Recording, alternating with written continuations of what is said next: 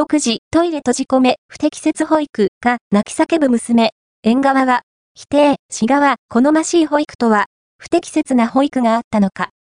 両親と保育園側の主張が真っ向から対立している。女の子、保育園怖いから嫌なの。母、何が怖いの？女の子、怖い。休みたい。休むってば。2021年に撮影された動画で、保育園が怖いと泣き叫ぶ当時5歳の女の子。女の子、もう楽しくない。保育園なんか。優しい先生なら行きたい。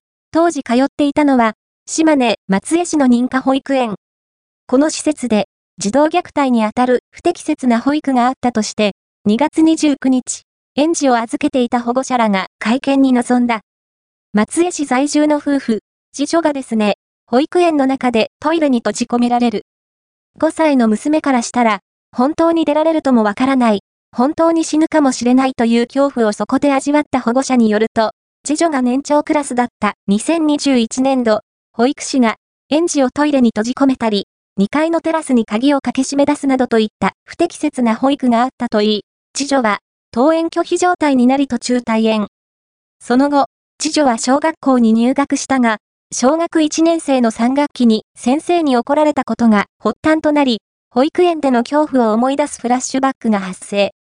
保育園通園時のトラウマによる PTSD と診断され、現在も不登校の状態が続いているという。保護者が要因として挙げるのが、保育園年長時の担任保育士の存在だった。松江市在住の夫婦、もう目の前にいるはずのない虐待した担任の先生の幻に今も怯えているような状況です保護者によると、この保育士が担当する園児の途中退園が相次いだという。別の保護者からは、3人の子供を通わせていた母、あの先生は、怖くて怖くて、しょうがなかったっていう話を当時していました。29日の会見は、被害を主張する保護者など5つの世帯の要望を合同で訴えるものだった。この会見後、FNN は、保育園の運営法人の事務局長を取材。保育園の運営法人の事務局長、真摯、真摯に受け止めて、詳細な内部調査を行ったので、やっていないことをやっているとすることはできない。